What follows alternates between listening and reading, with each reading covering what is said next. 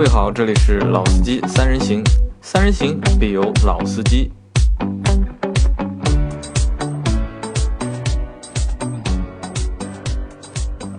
Hello，大家好，欢迎收听《老司机三人行》，我是杨磊。大家好，我周老师。Hello，我是张波。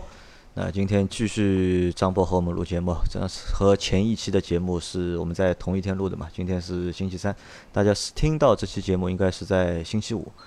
那这个星期一呢，我们去参加了一次厂商的活动吧，应该算是啊，对，名爵，名爵对就是发布了一辆新车，其实车展上就有了。那这一次的话是比较近距离的去接触这辆车，一个静态的体验。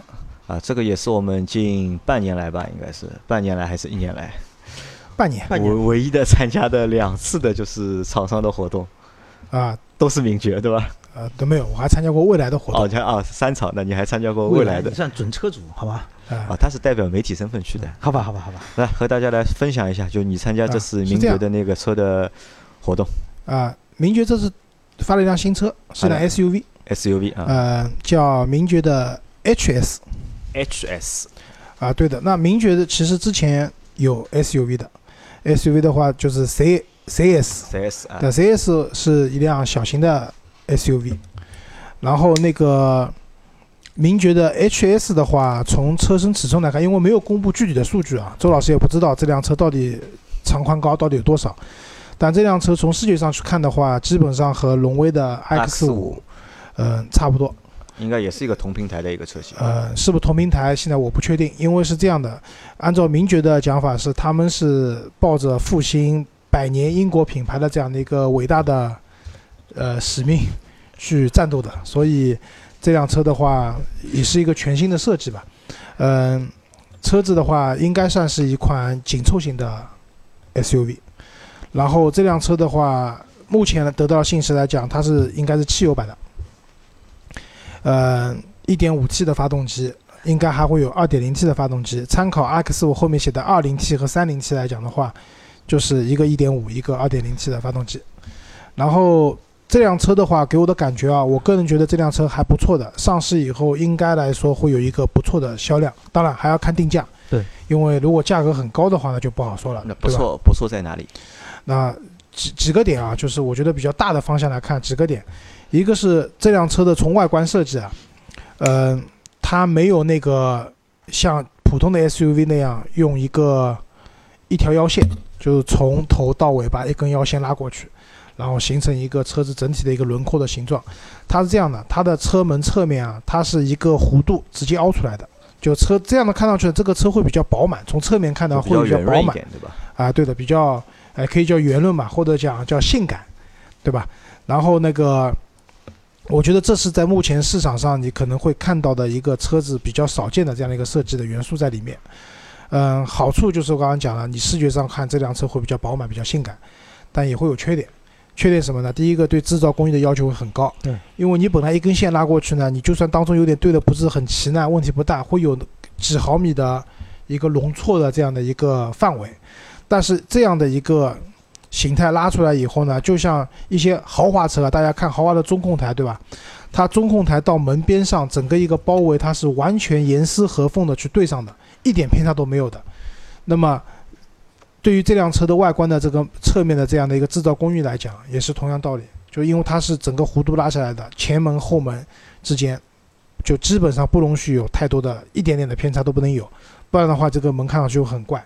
整个一个侧面的一个造型就会破坏了，这个对制造工艺的要求会比较高，对吧？当然，像人成一直讲嘛，上汽代表了自主品牌最高的一个设计制造的工艺，对吧？那所以我相信啊，就是名爵有能力把这样一辆车去造好。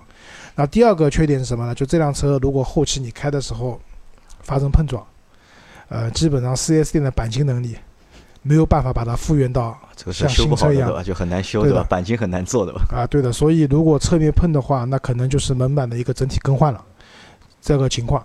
然后这个是外观啊，然后这个车的整体的外观还有一个点就是，它不像传统的 SUV 那样看上去高头大马，就是很高很壮，它不是的。用他们话讲，他们是迎合现在年轻人的这种需求嘛，因为反正名爵总是讲他们是要年轻用户的，所以整个一个风格就是讲这辆车有荷尔蒙啊，怎么样啊？就是夜店风格的这种发布会啊，就是可能是比较讨年轻人欢心的吧。虽然这个里面我也是打问号的，我不知道年轻人是真的喜欢这种风格吗？我不知道。然后这辆车的一个整体的外观的造型，就是有一种有点像那种英国车的那种怎么讲？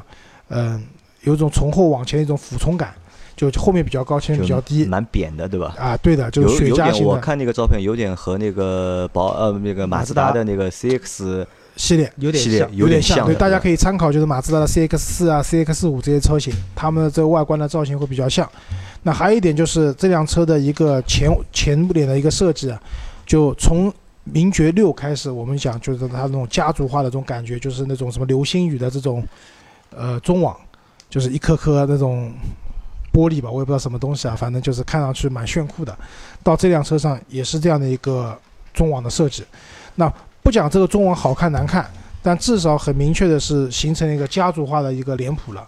因为可能大家讲家族化就套娃嘛，可能你不喜欢，但是对于一个主机厂来讲，其实形成家族化还是蛮难的。对，就是一旦有家族化的东西出来了以后，其实这个也就证明这个主机厂已经做得蛮大了，蛮好了。那这辆车在这方面也是做到了。啊，进入到内饰的话是这样，第一个是我们知道像名爵的 EMG 六就是插电混动版是用的液晶仪表盘，呃，周老师对那个液晶仪表盘的各方面评价蛮高的。然后这辆车上会是名爵第一个在汽油版车型上配液晶仪表盘的一辆车。呃，液晶仪表盘本身不是一个什么稀罕货，液晶仪表盘好不好，第一个看它的显示的效果、分辨率啊，这种各方面的这种这种能力；第二个看它 UI 做的好不好。对吧？就是之前我就是我们去看那个，就是去试驾那个 ES 八的时候，就是它也是液晶仪表盘，但它那个液晶表盘那个 UI 做的就真的不太好。虽然现在交车，我看到车主发出来的新的版本的 UI 做的看上去好多了，但是和名爵它做出那个效果来讲，还是有蛮大差距的。它那个仪表盘有很多模式可以选，然后其中有一些可能叫运动模式吧，就它的速度表、转速表看上去像涡轮一样的，有种 F1 的那种感觉的。我觉得这方面做的比较好。另外一个呢，这个车的内饰，整个一个内饰，它基本上你手能接触到的地方，它都是软性材料。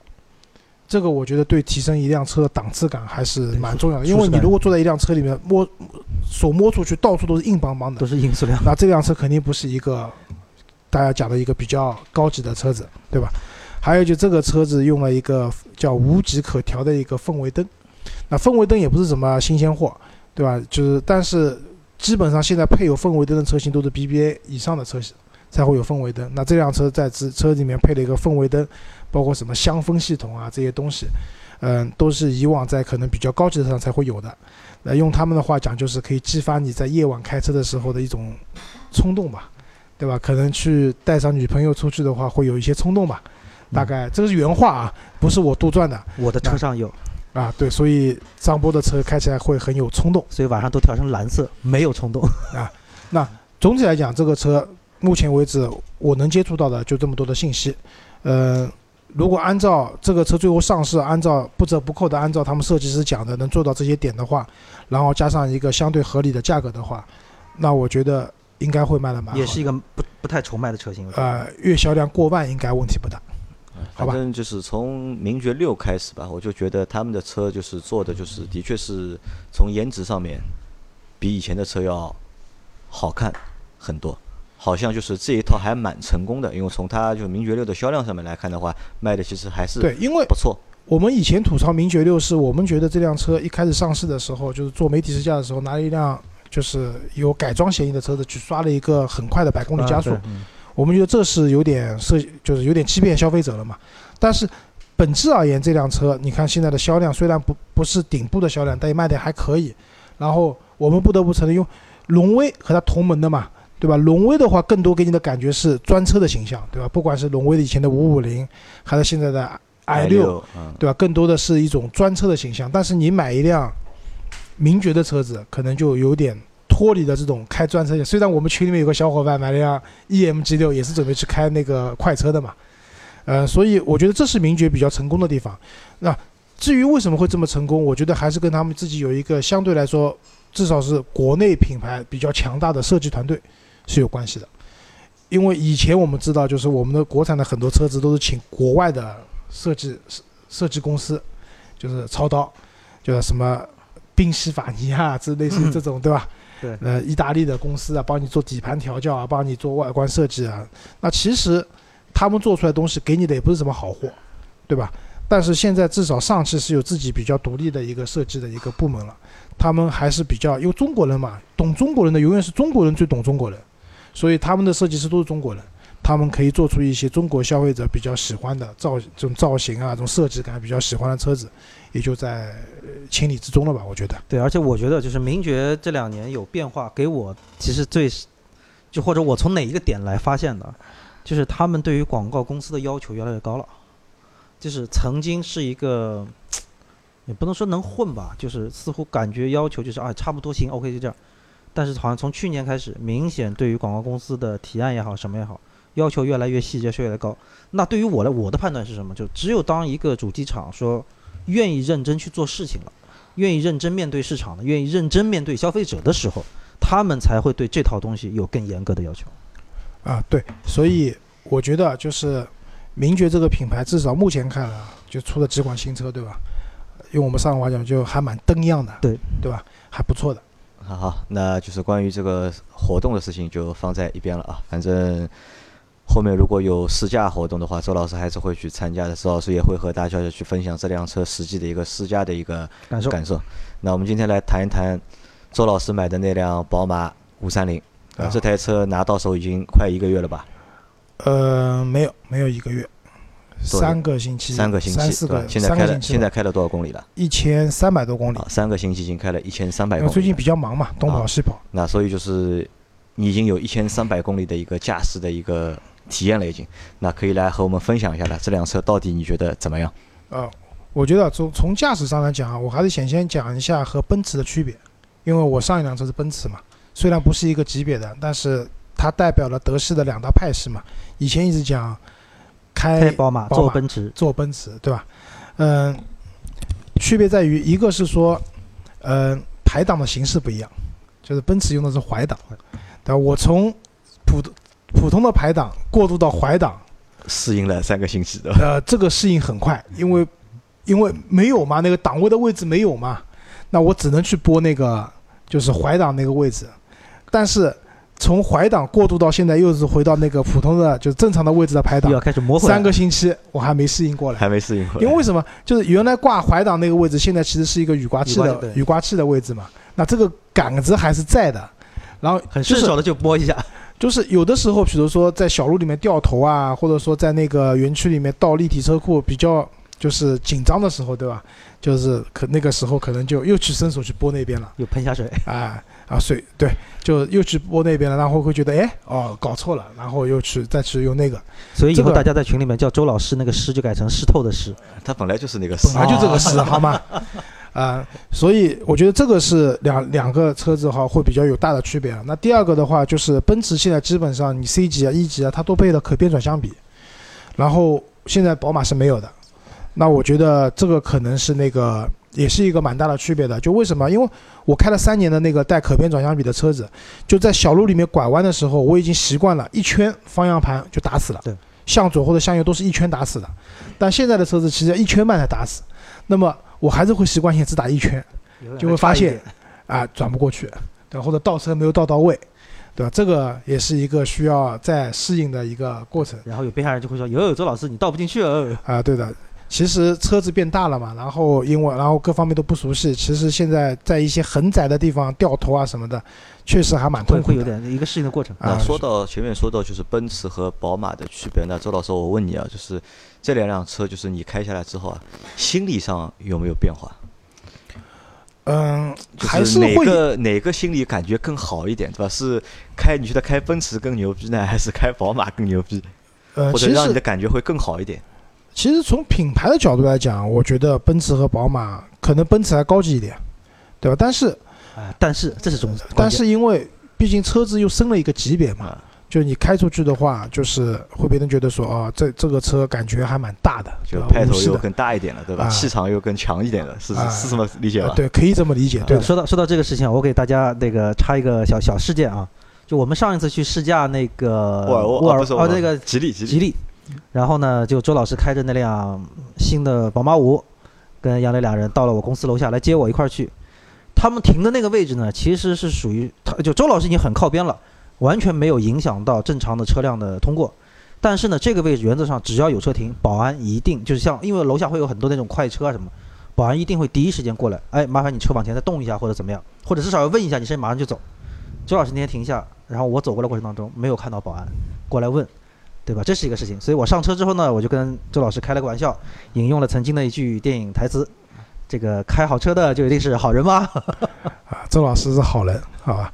啊，其实啊没办法，就是还有第二个故事，还有第二个故事。啊然后我们那天把车开到了吉利的店门口，对的，对吧？我和张博士先下车的，我们先下车在边上抽烟，周老师好像是坐在车上吃早饭，好像是在。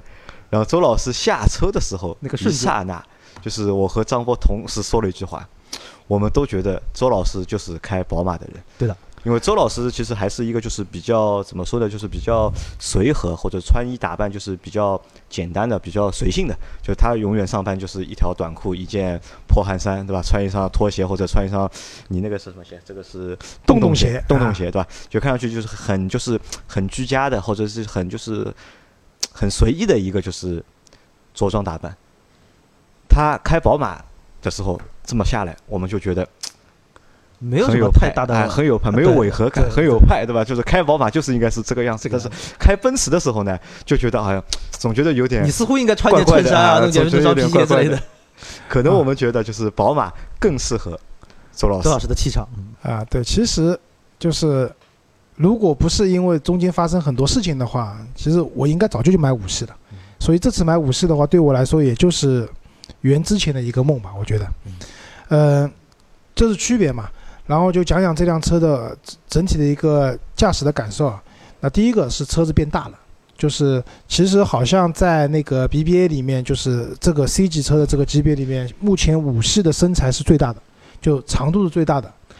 那就是带来的好处嘛，就是好像后排空间是大一点啊。嗯，你老婆坐得更舒服了，对吧？啊，我老婆反正坐前排，她给自己前排又添置了很多什么靠垫啊这些东西，反正那个坐的舒服了。然后后排的话，其实理论上来讲，坐两个人会很舒服，但是第三个人坐在中间的话不舒服。为什么？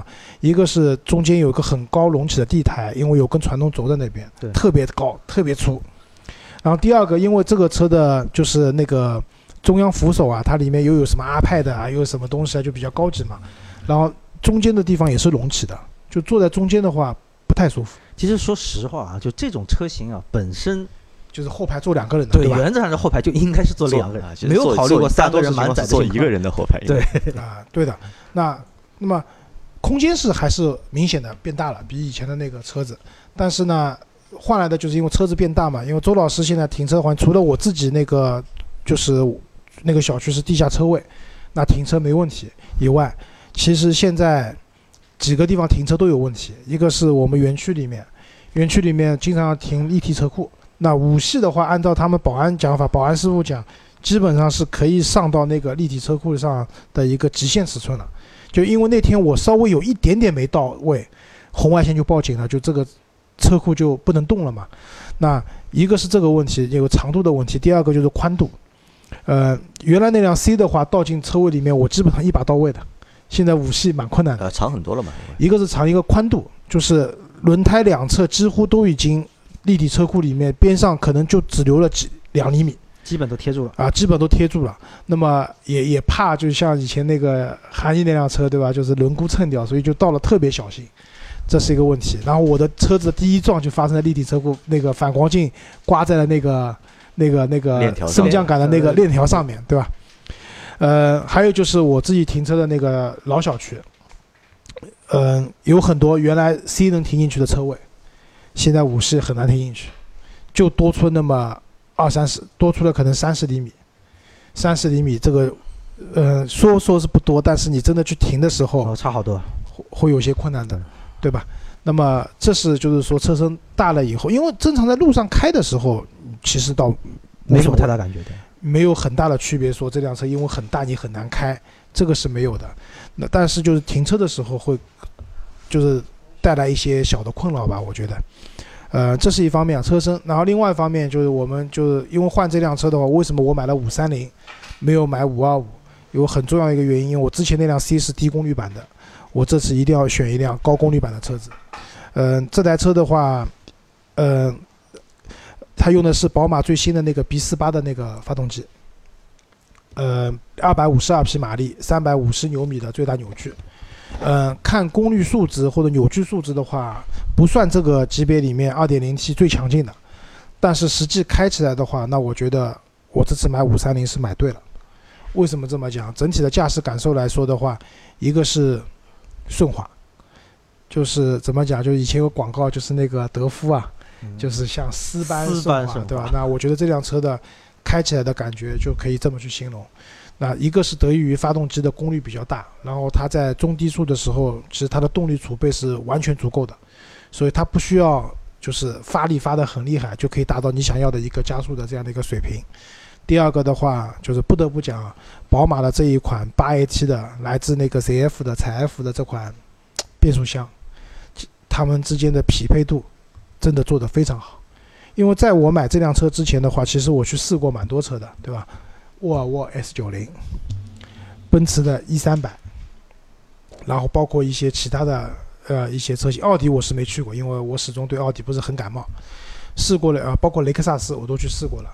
那总体来说，这辆五系的就是这动力的这种输出，包括底盘的这种韧性，在那种颠簸路面的表现、高速下变道等等，是让我最满意的一款车。所以就是整体开下来这一千多公里啊，呃，总体来说，我觉得最大的感受就是这个动力选对了。那第二部分的话，就动力选对了嘛，讲油耗了。呃，你们猜猜我这辆车油耗现在多少？油耗么十二左右吧，差不多。呃，没有那么高。没那么高。呃，我现在平均时速是二十八公里左右，呃，油耗的话在十点五啊，那么低啊？啊，对的，因为就很多时候大家觉得就是说车子的功率大了或怎么样会比较耗油，其实因为你功率大，你的储备大，你平时开车你的转速不用那么高，嗯，其实变相来讲是会比较省油的。对，没有小马大拉大车那么累。在市区里面开，反而它的油耗不会特别高，呃，因为我平均时速嘛，二十八公里的话，相信符合大部分人用车的一个速度范围。嗯，对吧？因为我有个朋友跟我讲，他的油耗什么九点几，然后一看平均时速四十公里，那我说那就没有比可比性了，我们走的路都不一样，对，对吧？呃，油耗还可以的。嗯、驾驶上来讲的话，一个是油耗，一个是动力，另外一个就是我想讲一下，就是当时我五三零那个尊享版的话，它有两个版本，一个叫 M 运动版，一个叫豪华豪华版，对吧？就是两个不同的版本，然后好像买尊买运动版的人会比较多，因为大家总觉得有个 M 的 logo，然后包括外观来看，它的那个 M 的套的件，M 的那个轮毂，它是很大，它十九寸的轮毂，前二四五后二七五的，就整体给你的视觉效果真的是蛮夸张的。然后车子里面的话，那个丁字裤的那个 M 的运动的方向盘，等等，都是让人很心动的。但是我最终还是选的豪华，为什么？就是我在开的过程中，我也体验到这个选豪华这几个不一样的配置带来的这种感觉。第一个是它的豪华版是标配了那个 HUD 的抬头显示，对说一下啊，这个 HUD 是周老师一直这个褒奖不断的这么一个配置。啊，对的，就是这个 HUD 第一个呢，它不像有些车子就是前面弄了一块玻璃，对吧？就是可以投在一个玻璃上的。这个 HUD 是这样的，只有在驾驶位能看到，在其他的任何位置你都是看不到我坐在副驾看过，完全看不出来。看不到，坐在后排也看不到。那么这个 HUD 有什么功能呢？第一个当然显示速度，对吧？第二个，因为我这辆车我去加了一个就是限速的模块，就是地图里面会有一个就是不同路段的限速的提示提示，那原来是不提示的，我加了一个这个模块以后，在我的仪表盘和我的那个 HUD 的抬头显示都会看到在不同的路段它的限速是多少。那可能在上海的话还不是特别重要，因为路比较熟。当我去，比如说开车到外地，有些地方的路路段可能这边限速八十，过一段变成限速三十了，嗯，那你很就是去，据说千岛湖那边就有一个很坑的这样的路段，对吧？？对对，嗯那么有了这个限速模块以后，在 HUD 里面显示，你就知道当前那个路段限速多少，就避免了可能吃罚单。还有一个就是宝马的它那个原装那个导航，它是 HUD 里面可以显示的。这个显示什么程度呢？就是你在屏幕上看到是什么样子，在 HUD 里面看到就是什么样子。是一个，就是我个人觉得开过很多有 HUD 的车子，宝马这个抬头显示是我目前为止我觉得做的最好的，就给你的感觉非常好。那第二个中享版多了个什么配置？就是纳帕的真皮，就是运动版的话，它里面是那种粗颗粒的 Dakota 的真皮，其实手感很一般。而且我那天去装胎压监测的时候碰到个车友，他就是买的运动版，他那个车子里面的味道要比我的车重很多，可能就是这个真皮带来的，它那个皮质带来的这个问题。然后整体感觉就是纳帕的真皮在宝马这个五系上面，它营造出来这种豪华感很强。确实不一样。然后你你你手就你坐在上面，你手可以触摸到的很多位置，它都包裹了这个纳帕的真皮。呃，我觉得这个是买这辆车就是花到五十万了，它带给你一个营造出了这种豪华感。那张波呢？张波这辆车其实也做了做了两次了嘛，已经，做了一次也做了一次啊、了一个来回，呃一个来回。那你的感觉怎么样？这台车啊、舒服舒服啊？啊。然后其实宝马五这个车还蛮熟的，就是因为过去原来开啊坐啊也好多回，但是呃怎么说就就就可能也是年龄到了这个。我过去其实对宝马大车没有什么太大的兴趣，我以前也是，或者其实说我其实对宝马原来都没有什么太大的兴趣，但是就慢慢年龄大了之后，我会觉得就像这种气场的车啊，就你会越来越觉得 就真的很舒服。就是你你我可能没有说，因为我不是车主，或者我也做的不多，我不可能说说的很细，但是你看到这辆车的一个瞬间，你打开车门坐进去的那一下那个感觉，确实不一样。这个感觉真的是不太一样。其实这个和颜色也有关啊。就大家知道，就是我我一共买过六台车嘛，我前面五台车四台是白色的，一台是银色的，都是浅色系的。但是这次宝马五系，我本来也是奔着白色去的，但是他们告诉我，买到这个级别的买白色的人比较少，所以 4S 店白色的车没有现货，对，白色太轻浮。这个车要更稳重一点，相对这个颜色要更稳重一点。所以我选了一个颜色叫宝石青。什么叫宝石青呢？其实就是黑色，就是和黑色无限接近的一个颜色。那我本来觉得黑色不是我想要的一个颜色，但是我这段时间开下来以后发现，呃，可能到了这个级别以后，确实啊，这种深颜色黑色，感觉还蛮好的。而且杨磊啊，咱们想象一下，当时的我们在那个那个比亚呃那个那个那个吉利的那个门口啊，如果他是从一辆白色的宝马五上下来，你你第一个感觉会是什么？我第一感觉就这个人绝对是一个就纨绔子弟，或者就是那种 怎么说，就是有点轻浮的这么一个男人。但是他那天从那个这这个颜色就是黑车上面对下来下对吧？就你会觉得就很正常。所以我是我我可以想象到，就比如说到这个级别的大车，真的会给人感觉有点轻浮的感觉。啊，确实就是可能宝马五系在路上看到的白色的车子还多一点。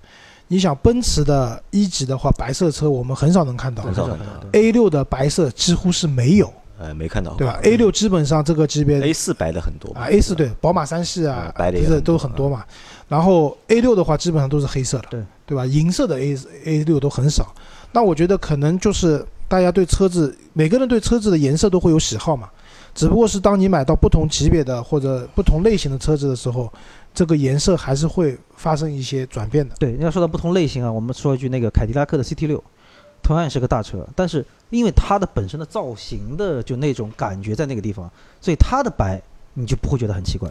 对，所以厂家在排产的时候也是有讲究的，他可能就是这个车系里面他们认为研究过的嘛，什么颜色会卖得好每。个车出来都会有一个主打色的。对因为大家知道，就是车子设计师里面有一个有一个工种叫车子的颜色设计师，颜色都不是乱来的，对颜色都是研究过的。为什么弄这个颜色？里面加多少金属颗粒，对，都是有讲究的，好吧？然后刚才讲的是我对这辆车，因为开了一千多公里嘛，我还没有猛猛踩过油门，因为官方要求两千公里磨合期，转速不能超过四千五，最高速度不能超过一百六，而且尽可能的避免强制降档，所以我现在开的还比较温柔。但即使这样的话，差不多转速达到三千公三千到三千五百转的话，车子还是有个不错的提速的。等过了两千公里以后，我准备去试一下地板油，运动档地板油会是什么感觉啊？你可以带上我，啊，可以的，我觉得我的测试成绩会比你的测试成绩略好一些。啊，好吧，那我的成绩比你的成绩还要再好一些。呃，我们可以集体啊。不一定，太轻可能配重又不够了，对吧？因为宝马讲五十比五十嘛，其实还是一个标准男性的。的那张波是一个标准男性的体重，你太轻，我太重，很多不行啊。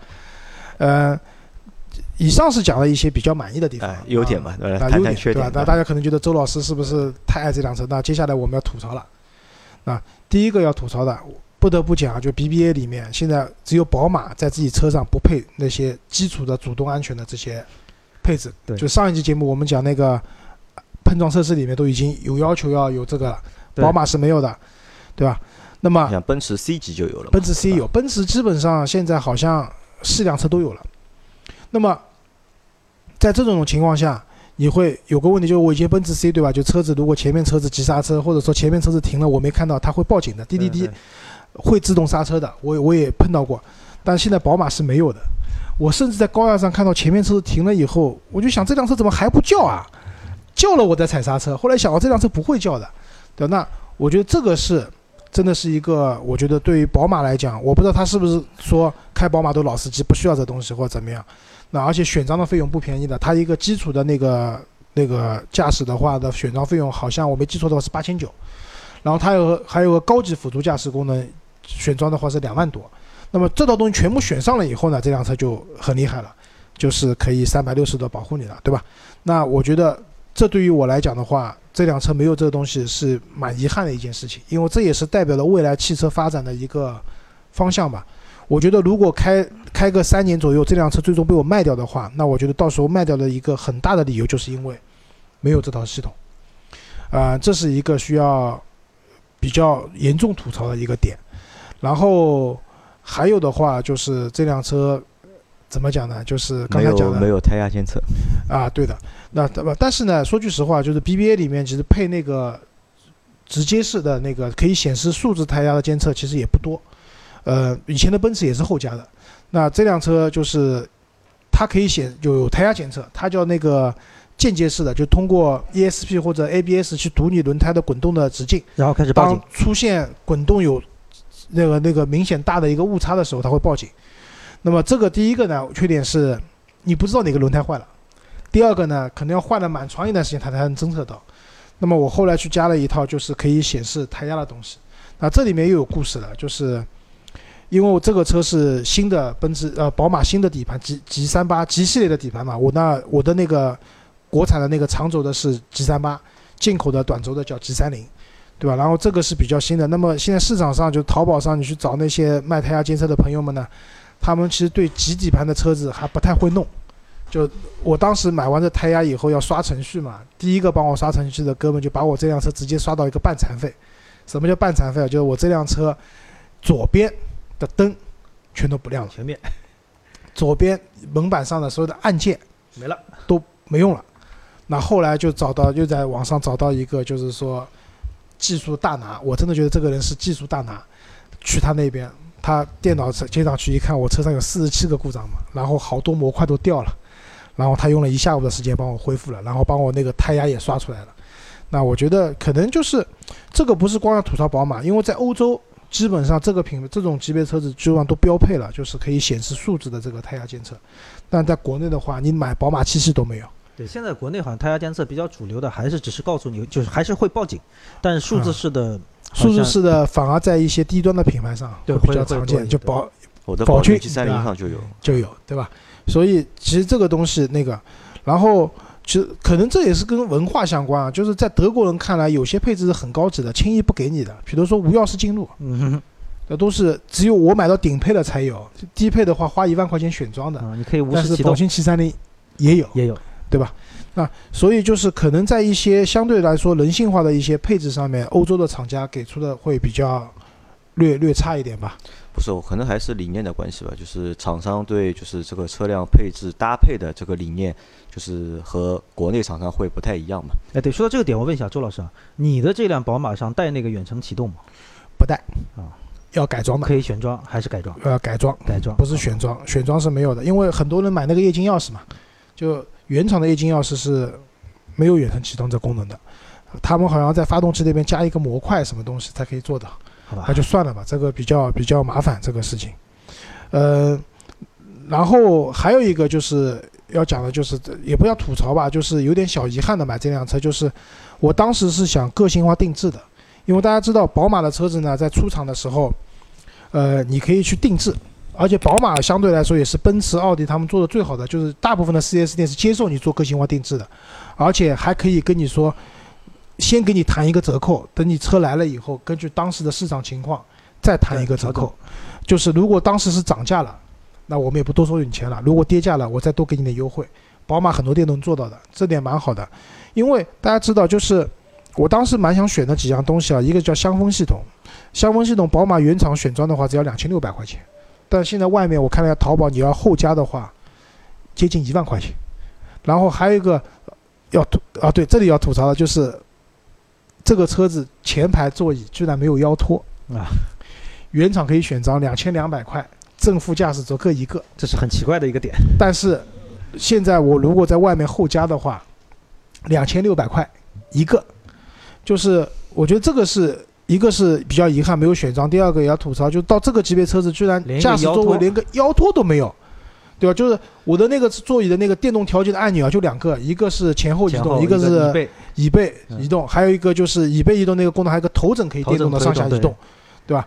就是这个车子的那个，你打开门看那个驾驶座的那个电动调节按钮啊，你绝对想象不到这辆车要五十万啊，跟十万块钱的车子的标准是一样的。就是，呃，当时因为没有选装嘛，所以一些比较好，就像我刚刚讲的，还包括那个什么辅辅助驾驶的功能，我都都最后都放弃了，因为可能着急有车子要卖掉，旧车要卖掉，然后想把新车早点买回来。哎，它的通风座椅是有选装吗？通风座椅可以选，当时我也也因为我本来也要选的，通风座椅的话是六千六百块钱，然后带正副驾驶座的吸入式的通风座椅。嗯但是这个呢选不选无所谓，因为我后来去阿 Q 店里面试驾它那个六六三零 GT 是有这个功能的，呃，这个因为是吸入式的，其实整体的效果不是很明显，呃，但其实没有你那个五百多块的坐垫的效果好。嗯，哎，那看来还是我值了。啊、对的，那所以就是到目前为止啊，使用下来啊，就是优点，然后可能有一些要吐槽的点，主要就是这些。其实啊，就是怎么说啊，就是从周老师前面说的那些东西里面啊，我们可以看到，就是，呃，优点其实也不是特别多，缺点也不是特别多，就反而是这种情况下面啊，我觉得我们如果买到一台车，你说不出它太多的优点，也说不出说不出它太多的缺点，可能这个车可以让你开很长时间。对就是，那我觉得这两个原因啊，一个是因为我开过的车也比较多了，就是没有开过特别特别好的车嘛，肯定比五系高级的车肯定也开过，对吧？就是你说这些车子到底就是好到什么程度也不至于，对吧？那么到了这个级别了，你说有真的很致命的缺点也很难。也也不至于，所以就是相对来说还是比较中庸的。呃，就像前面像杨磊讲的问题，正好我回答一下群里面小伙伴的问题啊。有小伙伴问我说：“周老师，你下辆车准备换什么？”对吧？那其实周老师这辆车打算开蛮长时间的，因为我觉得到了这个程度，你说再要换车换什么呢？就可能真的要去开。我在群里面开玩笑讲，我准备有钱的话要换帕拉梅拉了。帕拉梅拉对，那真的是往这个方向去了了，总不能去换辆奔驰 E 级吧？对，这个也没有太大意义的，对吧？然后，呃，另外一个的话，就是有小伙问我说，为什么周老师换代是是换车是直线升级？就轿车两厢轿车到三厢轿车，然后再到 B 级车，再到 C 级车，而不考虑 SUV。那我觉得呢，当时我群里面回答是说，因为也确实是这样，我不太喜欢 SUV，就是我不是很喜欢那 SUV，就是人高马大坐在那边开，因为我觉得 SUV 的操控性总体没有轿车好。